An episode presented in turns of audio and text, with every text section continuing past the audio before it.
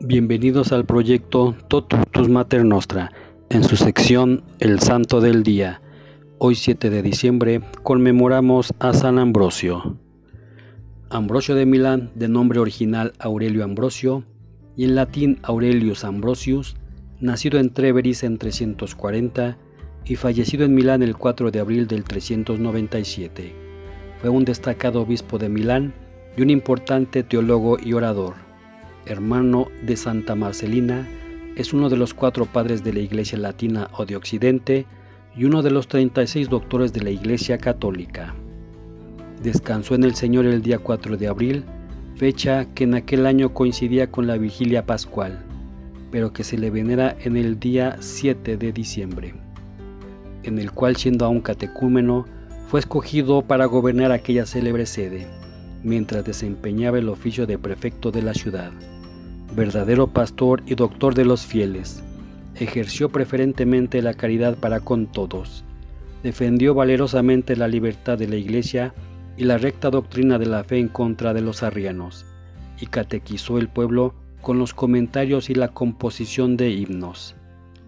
El joven prefecto de Liguria y de Emilia, Ambrosio, todavía era catecúmeno cuando por aclamación del pueblo fue elegido a la sede episcopal de Milán el 7 de diciembre del 374. En cuestión de religión cristiana, tenía que aprender casi todo, y se dedicó sobre todo al estudio de la Biblia con tanto empeño que pronto la aprendió a fondo. Pero Ambrosio no era un intelectual puro, era sobre todo un óptimo administrador de su comunidad cristiana. Fue un verdadero padre espiritual de los jovencitos emperadores, Graciano y Valentiniano II, y del temible Teodosio I, a quien no dudó en reprochar duramente, exigiéndole una penitencia pública como expresión por haber hecho asesinar al pueblo de Tesalónica para acabar con una revuelta. Ambrosio es el símbolo de la iglesia que renace después de los duros años del ocultamiento y de las persecuciones.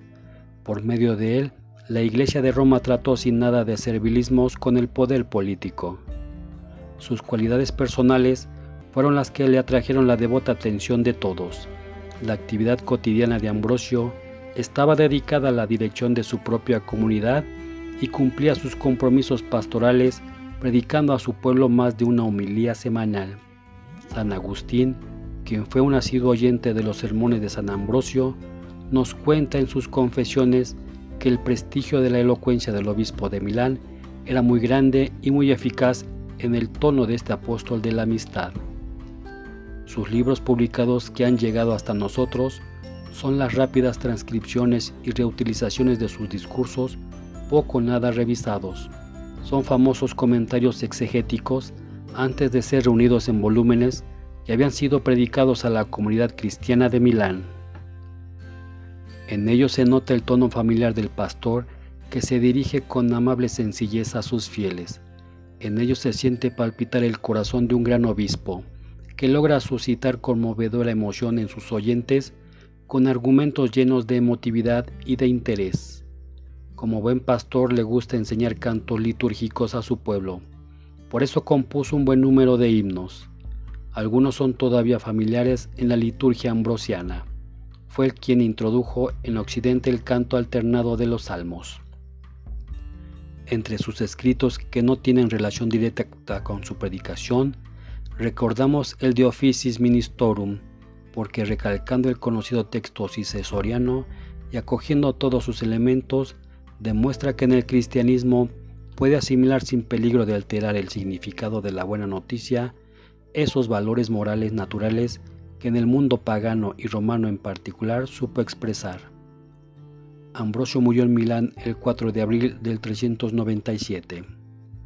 Este día también celebramos a San Agatón, San Atenodoro, San Eutiquiano, Santa Fara, San Juan el Silencioso, Santa María Josefa Roselo, San Martín Abad, San Sabino, San Teodoro Mártir, San Urbano Obispo.